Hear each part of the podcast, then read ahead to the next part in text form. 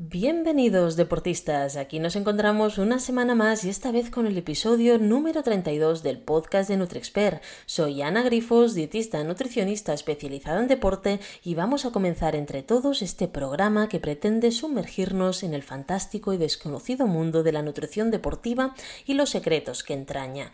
Hoy nos sumergiremos en un tema fundamental para todo deportista, cómo preparar tu cuerpo de forma óptima para una carrera objetiva ya sea que estés apuntando a un maratón, a una competición de ciclismo de larga distancia o a cualquier evento deportivo que desafíe tus límites. La nutrición en todos ellos jugará un papel crucial para conseguir nuestros éxitos. ¿Estáis preparados? ¿Sí?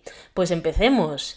En este episodio exploraremos a fondo cómo podemos aprovechar la hidratación adecuada, la alimentación estratégica, la suplementación inteligente y la periodización de las ingestas para llevar tu rendimiento al siguiente nivel. Descubriremos consejos prácticos respaldados a través de la ciencia y la experiencia de atletas de élite para garantizar que estés listo o lista para tu carrera objetivo en las mejores condiciones.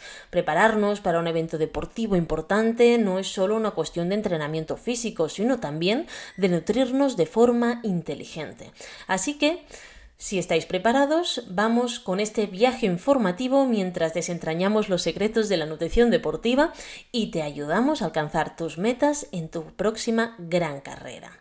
Y es que la gran pregunta es esta, ¿cuál es nuestra próxima carrera? Ya lo sabemos porque si tienes ya un dorsal, si estás apuntado a una competición, muchas veces pensamos, vale, ¿y ahora qué?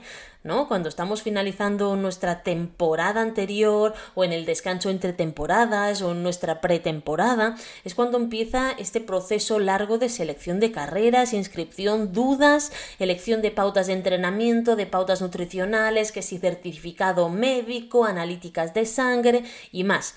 Pero una vez hemos escogido cómo van a ser nuestros siguientes meses para nosotros, ¿qué es lo que nos espera? Está claro que ante una carrera objetivo importante, para nosotros habremos, bueno, habremos entrenado duro físicamente, pero ¿te has acordado de trabajar la nutrición, la hidratación y si hace falta la suplementación y de entrenar así tu estómago?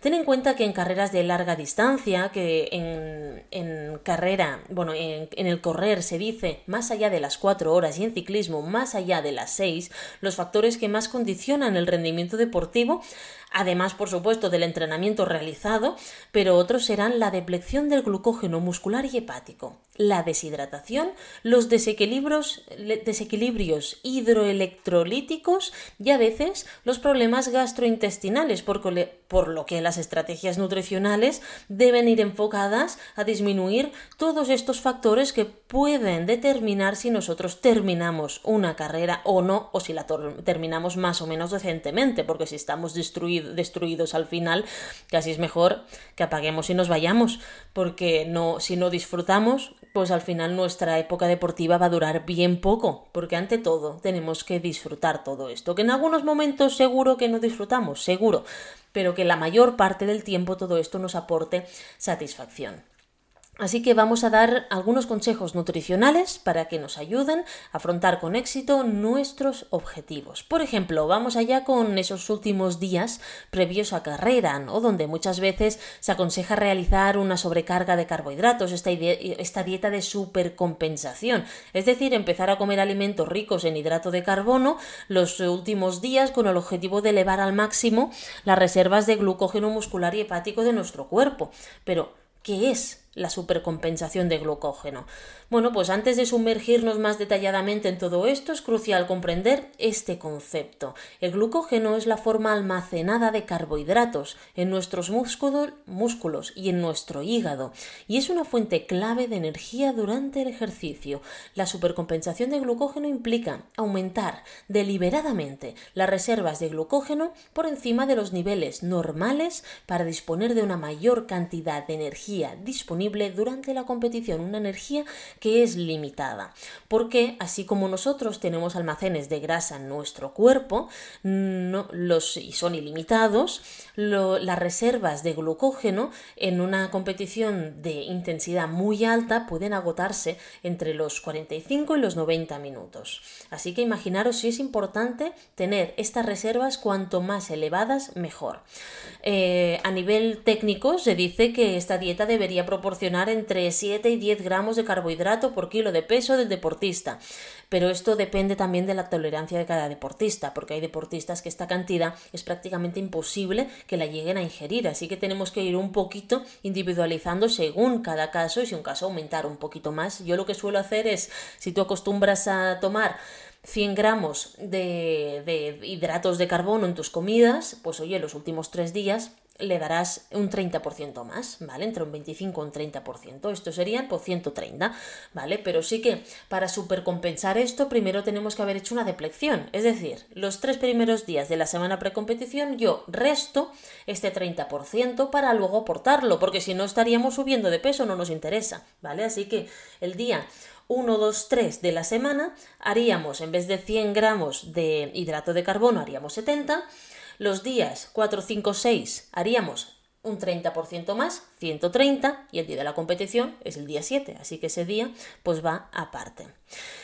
En, corredores es más difícil también hacer estas cargas elevadas de, carbohidratos por problemas de distensión abdominal, ¿no? Este estómago hinchado, que a veces podemos sufrir.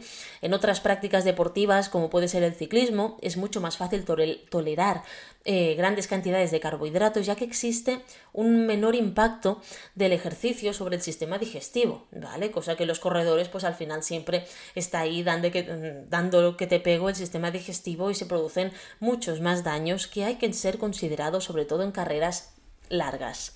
Esta dieta alta en carbohidratos debe ir acompañada con una ingesta adecuada de agua, ya que para que se almacene un gramo de glucógeno necesitamos casi 3 gramos de agua.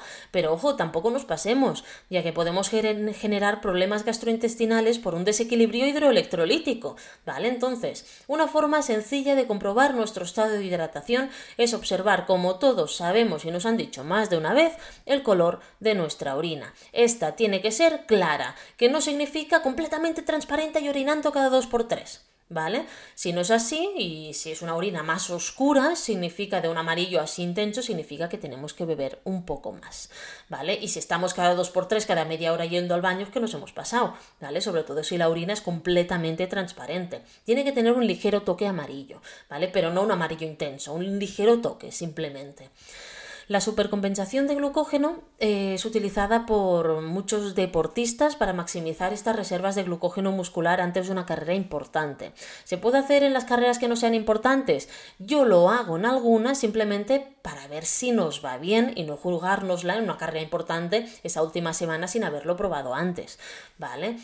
Eh, pero, pero bueno, mm, para entrenarlo pues eh, se necesitan meses. Al final no es que tú esto puedas probarlo de un mes para otro o de, dos meses eh, al cabo de dos meses, ¿no? Es decir, de contratarlo para de aquí dos meses tengo la carrera importante, ¿no? Tenemos que verlo con semanas de antelación, ya que tenemos que hacer una serie de pasos. Imaginaros que lo probamos y no nos va bien.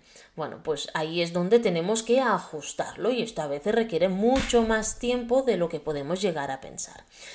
Para entender bien esta técnica, tenemos que conocer que esta supercompensación de glucógeno es una estrategia clave para maximizar la resistencia y el rendimiento en carreras de larga distancia.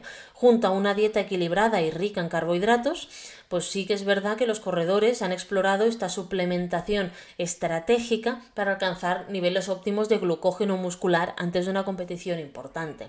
Vale, entonces, bueno, vamos a, a ir desgranando todo, todo esto y viendo la ciencia detrás de la suplementación, aparte de lo que sería la dieta de supercompensación y cómo puede beneficiarnos. Por ejemplo, la creatina es un suplemento que promete bastante en esta supercompensación de glucógeno, ya que ha ganado, bueno, creo que todos la conocemos, ha ganado mucha popularidad en el mundo del deporte en los últimos años y algunos estudios sugieren que puede ser beneficioso para, para esta dieta de supercompensación de la semana previa. La creatina se almacena en los músculos y juega un papel crucial en la producción de energía rápida. Las investigaciones recientes han investigado su impacto en el almacenamiento de glucógeno, precisamente. Por ejemplo, sabéis que me gusta mucho la revista Nutrients, ¿vale? Pues un estudio que se publicó aquí en 2020 examinó atletas de resistencia que recibieron suplementos de creatina durante varios días antes de una carrera de ciclismo y los resultados mostraron un aumento significativo en las reservas de glucógeno muscular en el grupo que recibió creatina en comparación con el grupo control. Esto nos dice que la creatina puede ser una herramienta súper efectiva para mejorar esta dieta de supercompensación, esta acumulación de glucógeno en deportistas, ¿vale? Luego, otra, otra opción de suplementación, bueno, no sería suplementación, sería un alimento natural, pero otra opción a tener en cuenta es el almidón resistente. Este es otro enfoque interesante para esta supercompensación. Este tipo de almidón no se digiere completamente en el intestino delgado y, en cambio, llega al colon, donde se fermenta y produce ácidos grasos de cadena corta. Algunos estudios han demostrado que el almidón resistente puede aumentar las reservas de glucógeno muscular. Por ejemplo, un estudio que se publicó en Medicine and Science in Sports and Exercise en 2019 investigó los efectos del almidón resistente en atletas de resistencia. Los participantes que consumieron almidón resistente durante los días previos a la carrera mostraron un aumento significativo en las reservas de glucógeno muscular en comparación con el grupo que no lo hizo. Este hallazgo respalda la idea de que el almidón resistente puede ser una opción natural y efectiva para esta supercompensación de glucógeno. Fijaros que al final siempre vamos a que lo natural debe ser la base, que a veces nos queremos meter enseguida en cosas artificiales y tal, pensándonos que nos va a ir mucho mejor y no siempre es así. ¿Vale? Entonces, consideraciones importantes de todo esto pues es importante que destaquemos que la suplementación con creatina y el consumo de almidón resistente se tienen que hacer bajo la supervisión de un profesional. ¿Vale? Además, la dosis y la duración de, de, este tipo de suplementación pueden variar según el individuo y también según la modalidad deportiva, por lo que es esencial adaptar estas estrategias a las necesidades que cada uno de nosotros tengamos. ¿Vale? Entonces, que la suplementación estratégica puede desempeñar un papel importante en la supercompensación de glucógeno, por supuesto, ¿vale? Sobre todo en aquellos deportistas que buscan maximizar, maximizar su rendimiento en carreras de larga distancia. Tanto la creatina como el almidón han demostrado ser opciones prometedoras respaldadas por la ciencia, pero Ojo, estos son estudios, bueno, la creatina tiene más estudios detrás, el almidón resistente menos y aún se tiene que investigar mucho más. Así que seguiremos estando atentos a nuevas investigaciones que vayan saliendo. ¿Vale? Entonces, esta dieta de supercompensación es una estrategia que requiere planificación, práctica y conocimiento, y no todas las estrategias funcionarán de la misma manera para todos los corredores, por lo que es importante experimentar durante los entrenamientos previos y carreras no objetivo previas para encontrar lo que mejor y los alimentos que mejor funcionen a ti. ¿Vale? Pasemos ahora estos días previos, inmediatamente previos a la carrera, ¿vale? Pues siempre hay una reducción del entrenamiento, en los días previos a la carrera se reduce la intensidad y la duración de los entrenamientos para permitir que los músculos se recuperen y acumulen glucógeno. Luego también se aumenta esta ingesta de carbohidratos porque eh, bueno, lo que, lo que queremos al final es intentar que, conseguir la máxima cantidad de reservas de glucógeno posible en nuestro cuerpo, ¿vale? Entonces aumentamos carbohidratos complejos como granos enteros, arroz, pasta, frutas y de esta manera ir potenciándolo, ¿vale? ¿Qué haremos también? Bueno, pues eh, mantener una correcta hidratación, que no significa hiperhidratación, ¿vale? Simplemente una hidratación adecuada. Tienes sed, bebe, no te pases ya está, ¿vale? Ya que el almacenamiento, el, eh, el almacenamiento de glucógeno depende de una correcta hidratación, como hemos dicho, ¿vale? Entonces, tenemos que beber agua y considerar algunas bebidas deportivas. Si es necesario, no llegamos a la cantidad de hidrato de carbono que necesitamos para aportar o carbohidrato o, ¿por qué no?, electrolitos, sobre todo en condiciones pues, de mucho calor o mucha humedad o si entrenamos muy intensamente, ¿vale? Luego también tenemos que limitar la fibra y la grasa porque la fibra y la grasa pueden causar molestias gastrointestinales durante la carrera, ya que son nutrientes de difícil digestión, entonces pasan mucho más tiempo en nuestro sistema digestivo, así que esto lo tenemos que tener en cuenta. También evitaremos alimentos flatulentos como las legumbres, la col, el puerro, ¿vale? Todo esto intentaremos pues no aportarlo estos días previos a la carrera para evitar cualquier tipo de molestia gastrointestinal. ¿Vale? Bueno, pasemos al día de la carrera. Bueno, hay una serie de pautas, por ejemplo, pues un desayuno rico en carbohidratos, al menos, ostras, eh, ¿cuánto tiempo antes? Pues depende de cada uno de nosotros. Hay personas que son capaces de tolerarlo una hora y media antes, hay personas que prefieren tener digestiones mucho más bueno, que tienen digestiones mucho más largas y entonces prefieren tomar el desayuno 3-4 horas antes de la carrera, no pasa nada. Aquí hay un margen muy amplio que depende de la persona. Incluso hay personas que no les va bien comer demasiado en el desayuno previo a la carrera, prefieren hacer, por ejemplo, una papilla de cereales de arroz o una sopita de arroz o unos, em, es una papilla de bebé o alguna cosita así y luego ya comerá más las primeras horas de carrera. ¿Vale? Entonces, bueno, eh, si nosotros queremos un desayuno rico en carbohidratos, pues podemos incluir cereales, podemos que no tengan mucha cantidad de fibra, plátano bien maduro, yogur e incluso tostadas que no sean integrales, ¿vale? La tostada siempre será más fácil de digerir que el pan sin tostar, ¿vale? Cuanto más eh, cocido está un alimento y más tostado, más fácil de digerir es. Lo que sí que tenemos que evitar son alimentos nuevos o desconocidos para nosotros, para prevenir posibles problemáticas estomacales o que no nos siente bien ese alimento.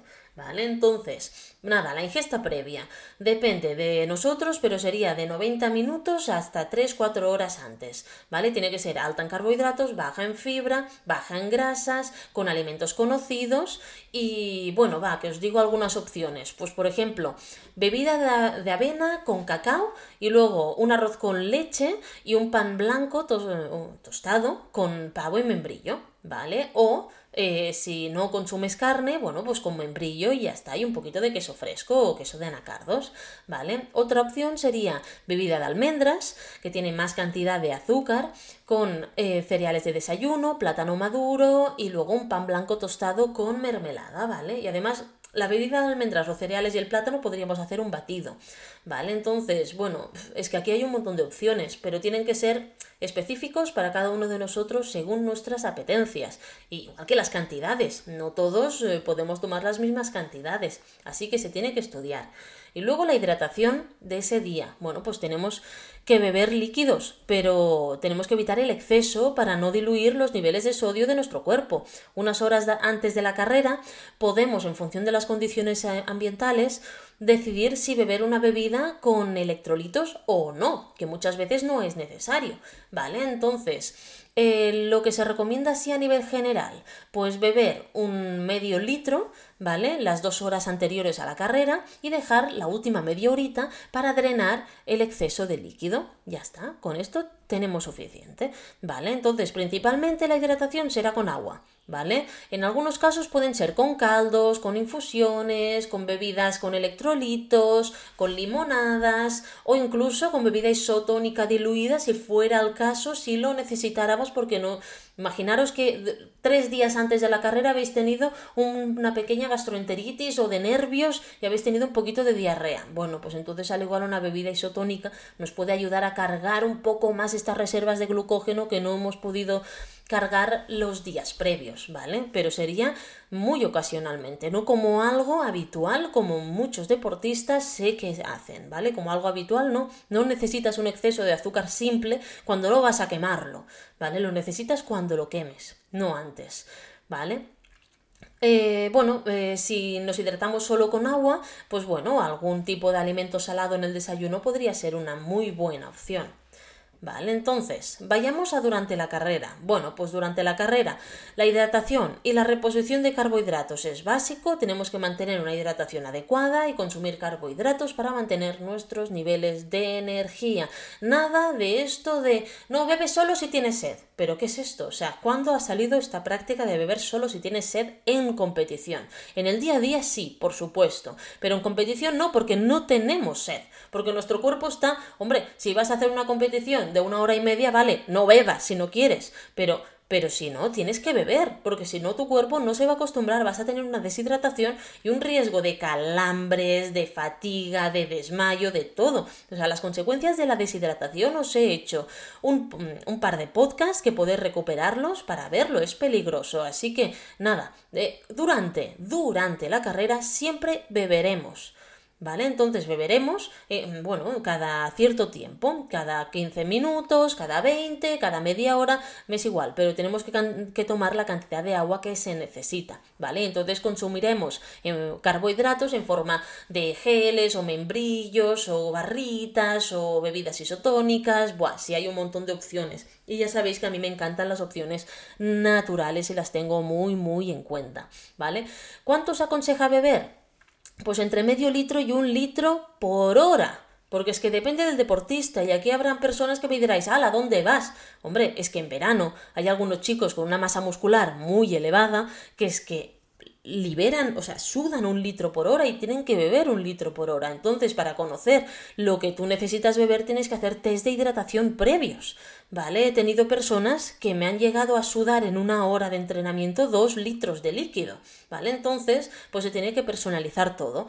Y otras personas que si te pierden medio litro en dos horas, pues ya puedes estar contenta, ¿vale? Entonces, pues ya está. Si es que las pautas de hidratación varían tanto y son tan amplias, porque es súper individual entre personas, ¿vale? Entonces, ¿cómo aportamos este líquido entre agua isotónicas, ¿vale? O caldos de verduras, por ejemplo, o agua con gas, con cualquier alimento líquido, ¿vale?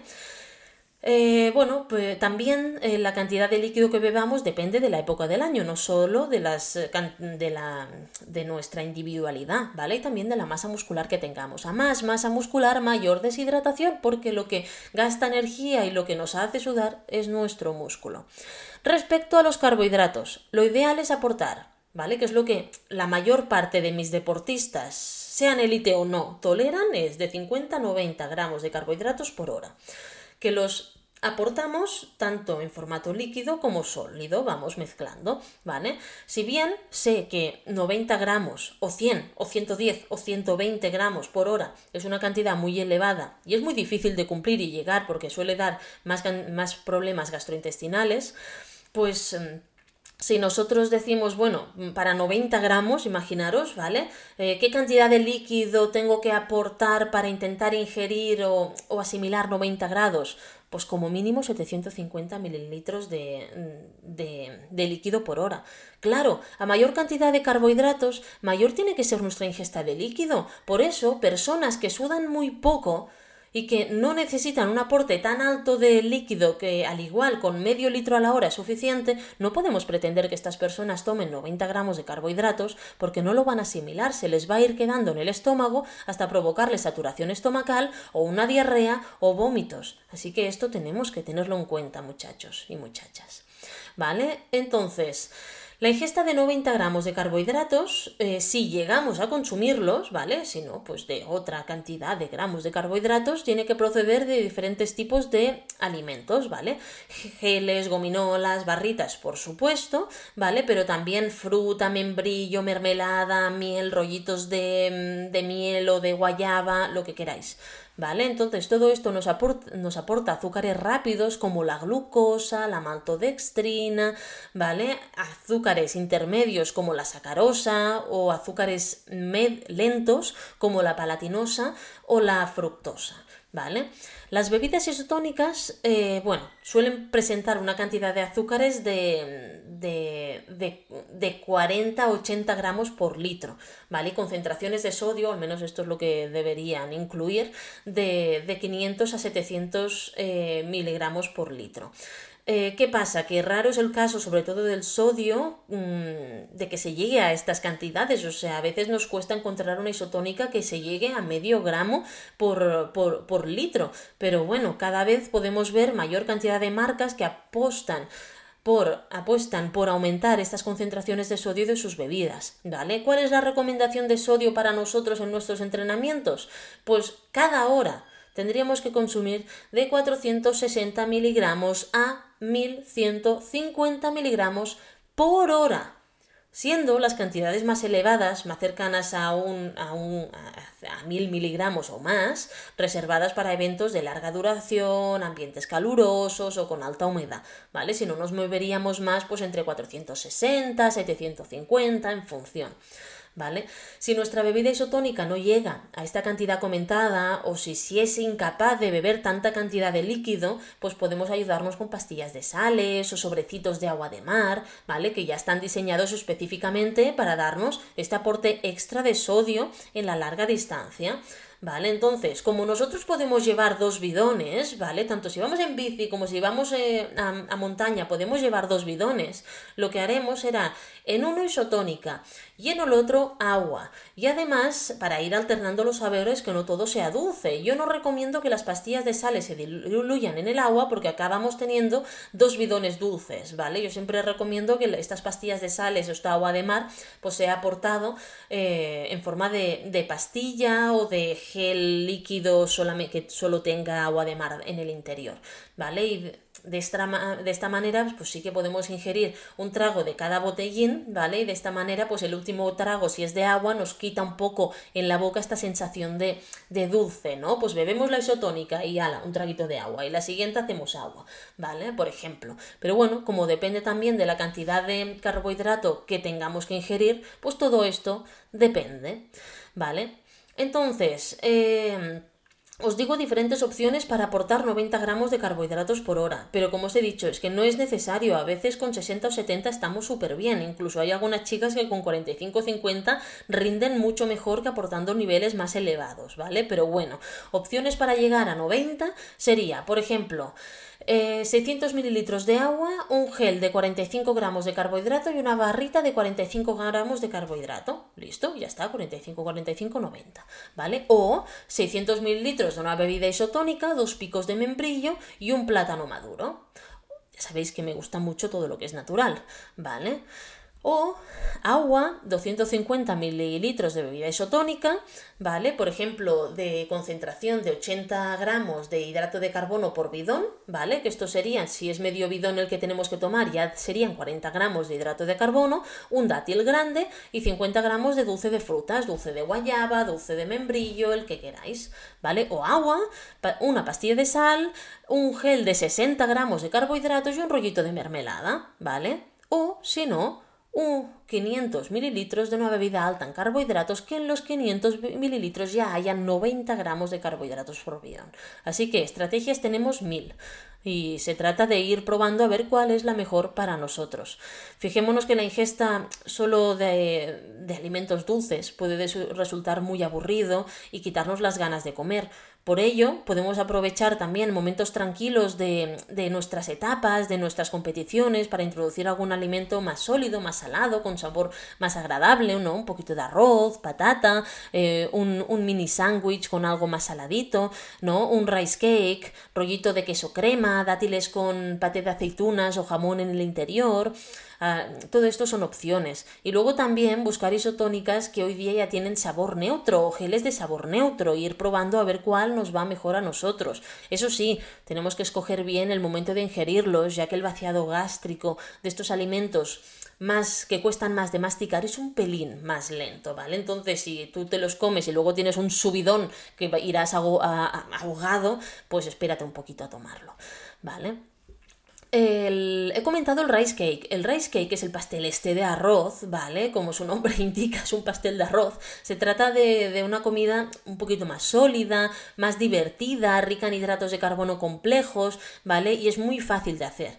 De hecho, consiste en cocer el arroz, compactarlo con algún otro alimento como aceite de coco, dátiles o, crema, hay el sirope de dátil o uvas pasas, ¿vale? Y de esta manera se le puede dar eh, bueno, pues eh, bueno, se, se, compacta. Si tú compactas el arroz cuando está caliente, lo dejas hervir mucho y lo compactas cuando todavía está caliente, luego se queda como una, una pasta que no se no se, bueno, no se engruna, no sé cómo decirlo, no se separa, ¿vale? También le podemos dar un toque así más salado cocinando el arroz con un chorrito de salsa de soja, aumentando la cantidad de sal, o por ejemplo, también podemos aumentar la cantidad de carbohidratos añadiendo mermelada, sirope de ágave o miel. Así que tenemos, es una comida bastante divertida porque tenemos la opción salada o la dulce y podemos mezclarlo con muchas cosas diferentes. Ahora pasemos al punto de después de la carrera. Hemos hablado de todo, el pre, el desayuno anterior, el durante, la hidratación, vámonos a después de la carrera. Después de la carrera lo fundamental es la recuperación. Ya sé que tenéis muchas ganas de ir y tomarlo todo y lo que os apetezca y tal, pero es que es muy importante consumir una comida rica en carbohidratos adecuados y proteínas y que no sea tan alta en grasa estas primeras dos horas posteriores a la competición para ayudar a nuestra recuperación muscular y la reposición del glucógeno que hemos agotado. A partir de aquí, una vez hagáis esta comida, ¿vale? Ya hacer lo que queráis, ¿de acuerdo? Porque después del, de la competición objetivo, digamos, normalmente ya descansamos un poquito, ¿vale? Así que, ¿qué más me da realmente a mí? A no ser que seas un élite, la semana que viene vuelvas a competir, pues, ¿qué más me, no, nos da, ¿no? Realmente si pues disfrutamos un poco más. Pero al menos estas dos primeras horas, ¿vale? dadme el gusto de seguir con la recuperación y a partir de aquí ya hacer lo que, lo que queráis, ¿vale? Entonces, comer alimentos ricos en carbohidratos, todavía bajo en fibra, bajo en grasa, que también tengan proteínas de alto valor biológico y eh, ideal pues hidratarnos eh, adecuadamente, ¿vale? Fijémonos que después de una, de una carrera, de nuestra carrera objetivo, vale, hemos llegado a meta, pero esto no termina aquí, ¿vale? Toca recuperar bien, que es un punto clave para los próximos entrenamientos cuando los tengamos, ¿vale? Entonces, Vale, he hablado de hidrato de carbono, de proteína, pero ¿cómo? Bueno, lo ideal es una relación 3-4-1, es decir, que tenga tres o cuatro veces más de hidrato de carbono que de proteína y que lleve sal, ¿vale? Los hidratos de carbono pueden ser de índice glucémico medio alto, es decir, que la absorción del azúcar y su llegada a sangre sea mm, de llegada media o alta. Pero las proteínas nos interesa que sean de rápida asimilación y alto valor biológico y que lleve entre 18 y 30 gramos de proteína. Y lo ideal es que estas raciones también contuvieran unos 3 gramos de leucina en este momento tan importante en la poscompetición, ya que la leucina es el aminoácido anabólico por excelencia. Todo ello se puede conseguir, por ejemplo, a través de batidos recuperadores comerciales o batidos naturales, por ejemplo, batido de yogur o bebida de arroz o plátano, frambuesas con proteína en polvo o yogur skir que ya es alto en proteínas o, por qué no, de forma natural, como unos bocadillos de tortilla o de jamón ibérico o con bocadillos de tofu a la plancha, requesón con miel, etc. Además, el requesón tiene unas cantidades de leucina bastante elevadas. También es importante la recuperación post ejercicio. Antes se hablaba que tendríamos que recuperar el mismo peso o un 50% más del peso que hayamos perdido, es decir, si has perdido un litro de un kilo de peso en tu entrenamiento o competición, recuperas eh, un litro o litro y medio. Pero ahora ya se está hablando de valores de 150-200% del peso perdido. Es decir, si pierdes un litro, tienes que recuperar entre litro y medio o dos litros las horas siguientes. No inmediatamente después, sino durante las horas siguientes. Y también en esta hidratación post ejercicio es interesante incorporar sales. Esto se puede conseguir de forma sencilla a través de caldos, infusiones, tés o bebidas hipertónicas como por ejemplo los recuperadores habituales que todos ya estamos acostumbrados a tomar cuando vamos, por ejemplo, fuera y no es tan fácil usar alimentos naturales ahí.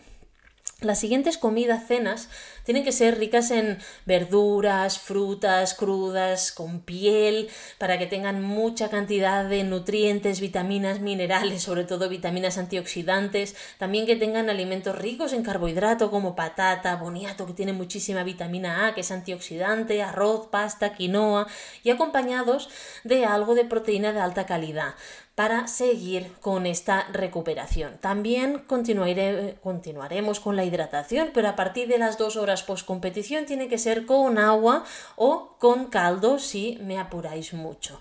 Vale, y ahora sí, deportistas, finalizamos este podcast sobre, cómo tenemos que avanzarnos y preparar una competición una vez hemos decidido nuestro calendario de temporada, de.